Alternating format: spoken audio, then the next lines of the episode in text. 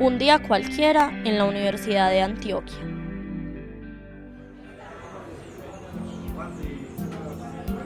Todo el entusiasmo cubría mi rostro. Iniciaba mi carrera en la universidad que tanto había anhelado. Era un día cualquiera y comenzaría uno de los seis cursos matriculados. Éramos muchos, no me lo esperaba. Allá en el pizarrón había una silla y una mesa derruida.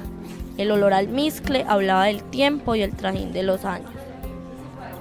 La silla estaba ocupada por un hombre de apariencia agradable. Un profesor amable, de esos que quieren empatizar con todos y ser un amigo más, pensé. Y nunca sospeché lo que vendría más adelante.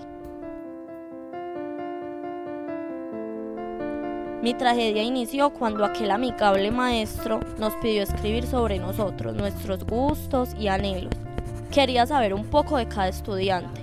Y, oh sorpresa, después de leer me manifestó que compartíamos un gusto en común, la escritura de un maestro espiritual. Dijo que le parecía muy donosa tal coincidencia, y sin dudarlo me invitó a tomar un café para platicar sobre aquel autor. Las clases continuaron y dicha invitación nunca se cumplió. Sin embargo, él insistía y ya no era un café en la universidad, sino una cerveza o salir a hacer algo por ahí a cualquier sitio, decía con tesón. Al principio yo no le presté atención, pero al pasar los días me fui sintiendo incómoda y achantada. Además, noté en él un comportamiento extraño, se tornaba serio e indiferente. Incluso me reclamó por qué no acepté ninguna de sus invitaciones. ¿No le gustan o qué? Con mucha calma respondí, no tengo tiempo, no eres de mi interés y además tengo novio. Pero la tragedia aumentó. Ese dichoso profesor decidió vengarse. Era muy tosco. Mis opiniones en clase no tenían ni validez ni sentido.